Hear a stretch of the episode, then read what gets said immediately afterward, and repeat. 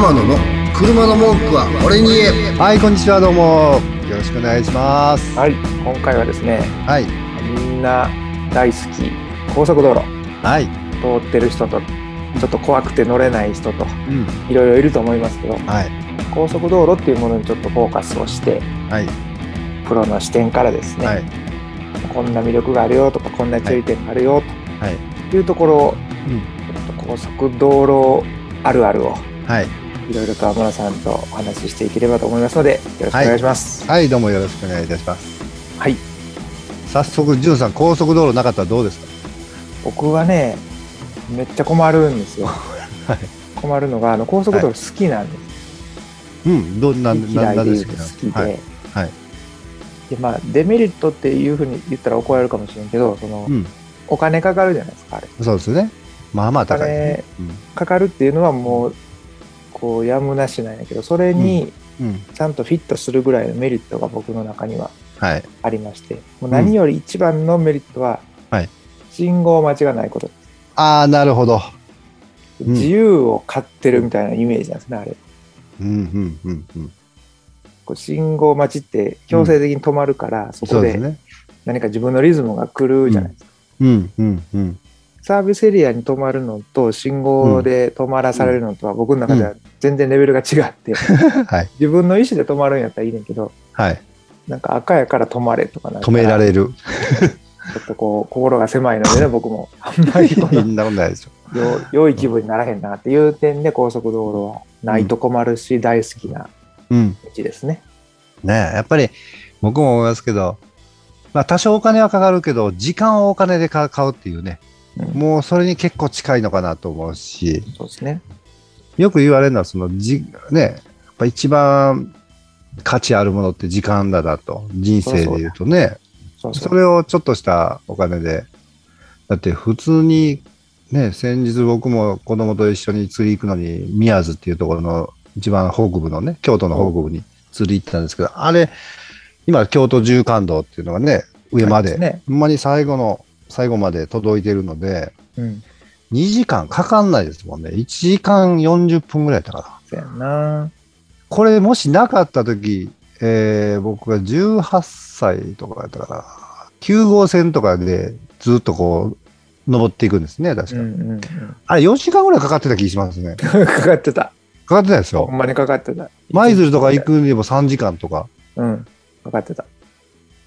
その1時間2時間、結構釣れますよ、釣り。そうやんね。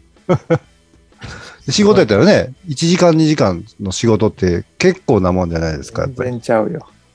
そう考えたら絶対ね、そのお金払ってでもいい仕組みをお国さんが作ってくれて、どんどんね、ちょうどその僕が住んでる、あの、常用も今、新名神の高速ですかね。ね。どんどんどんどん作ってくれてる最中なんで、うん。ね、早く作ってほしいなって思うんですけど。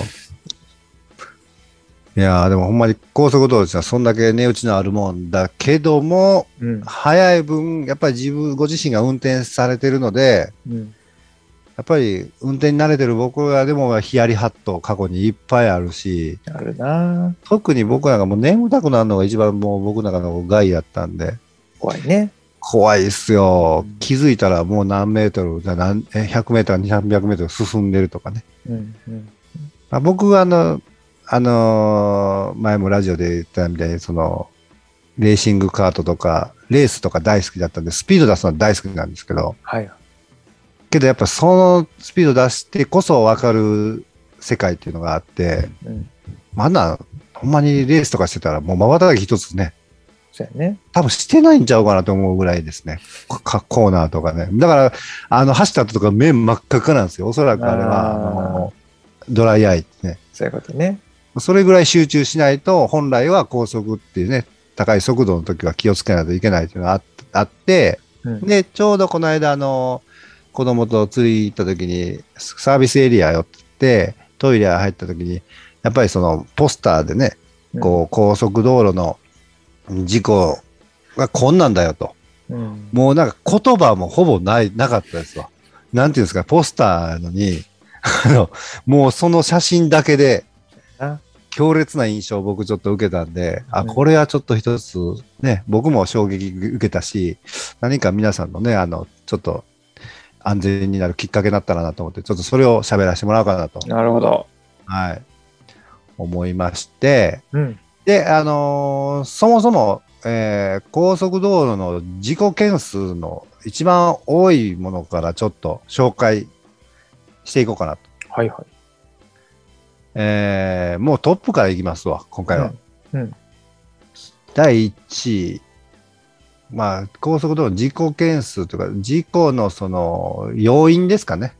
うん何が原因で高速道路の事故につながってるのかうんっていうところで、じゅんさん何やと思います？これ。何が原因で？そう、どう、まあね、その、どう、何が原因で事故につながってることが多いかっていう。脇見運転。おーほぼ近いかな。ほぼ正解ですかね。お、キンコン、キンコン。ありがとうございほぼます。正解。前方不注意ですね。前方不注意。もう前をね、えー意識せず見てなくて、まあカーナビとか、うんで後部座席、まあ子供、特にね、これか、ご家族さんとか気をつけてほしいのは、うん子供さんとかうちでもわざわざ喧嘩したりとかしてたら気になるんですよね。もううちも喧嘩ばっかりしてるから。ほぼ一日の中のもう8割方喧嘩してるんちゃうかなっていうぐらい。うんでやっぱそういうところで意識取られて、で、行ったところないところだったらカーナビとかね、うんまあテレビなんかそうですけど、それで気になって見ちゃうと。うんだってあれ1秒ね、もう気取られて80キロ出してたら、何分、え、何分や、ちょっとごめんなさい。俺アホやから分かんないですけど、あの、かなりの、ねそういうのね、教習所でも。はい、速度、あの、距離走ってて、その間に、ね、何か動物とか飛び出てきたりする可能性、可能性あるというか、ごめんなさい。ちょうどそれで思い出した。うん。あの、去年の暮れ、11月かな。うん。僕も意気揚々とその、それもまた釣りです。釣り行くのに、うんあの、走ってて、ぴったりのタイミングで、うんタヌキちゃんが出てきて、あらら。無理でしたね。僕、ほんまちょっと調子乗ってレースしてたから、そんな高速道路ね、うん。走ってて、なんか来てもささっと避けれるわとか、いう過剰意識あったんですけど、あったけど、ぴったりのタイミングで、うん。スーッと出てきたら、無理ですわ。もう誰でも無理。あーあれはもう不可能やと思いますよ。技術とかそんなんじゃない。そうなんか。だから80キロのところを80キロで走ってても、当たる、絶対避けれないタイミングってあるんですよ。そうやな。それでちょうど出てきて、うちの嫁の車の右前かな。に、まだもボコボコ、ま、なんとか避けたつもりなんですよ。キュキュってこう、反射的に、キュキュってやったんですけど、もう、ボコボコボコって言って、で、その後走ってたら、なんかベベタベタベタベタベタって言ってるから、うわ、もしかしてこれまだ動物くっついてるんじゃないかなとか思って、で、すぐパーキキング寄ってみたけど、まあ外れてたのはバンパーの裏のこの部品がもう破損して、ベラベラベラベラになあ、ってそういうことか。うん。で、それで自分でなんとか取ってして、とかもあるんで、やっぱり無理、あのー前方不注意じゃないけど、やっぱり注意しててもそういうのはあるので、もっと言ったらね、あの、前方き不注意してたら、もっと危険性があると。うん。で、どうしてもやっぱりその運転中にね、確認したいこととか、あるときはやっぱりもう、う助手席に人がいるのであれば、名前の通り助手席なんでね、助手なので、助手なので。もう先輩だろうが、ジュンさんだろうが、どんどん使って、ちょっとジュンさうんんこれ見てほしいとかね、うん。うん。うん。うん。もうどんな偉いさんでも、やっぱり命が大事だと思うんで。そらそうだ。はい。ちょっと気を使わず、こう、なんかお願いするとかね、うん。するとか、もう次のパーキングまでなんか見たかったりしたら我慢するとか。うん。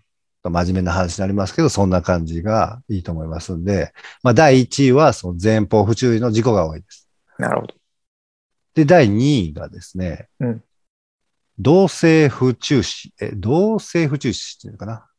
うんあの、っていうのは、こう、動く、えー静かっていう感じの、あと、不、不注視。あの、目で最後、目視の視なんですけど、うんっていうのは、動いてるんだけど、うん走ってるって前にも車はいてるけど、まさか前の車が急ブレーキかけると思わんかったとか。まさか前の車の、あなんていうんですかね、走ってる下から、落下物が出てきたとか、うん。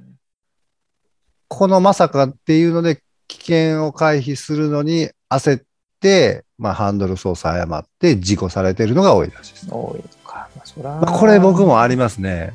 そう。あのーだって、これで、大半の人そうやと思うんですけど、高速道路ってやっぱ綺麗な流れで気持ちよく走るじゃないですか。うん。気持ちも速度実は80キロとか100キロ出てるのに、うんなんか気持ちはゆったりしてしまうんですよね。うん。のんびり、さーっと、しかもみんな同じような速度で走ってるから、もう速度感なんかほぼなくなってきて、ずーっと追従って前の車にね、ついていってたら、まさかその前の車の、天野の車の文句は俺に言えこの番組は提供天野ボディーワークス制作キラテンナビゲーター福永潤でお届けしました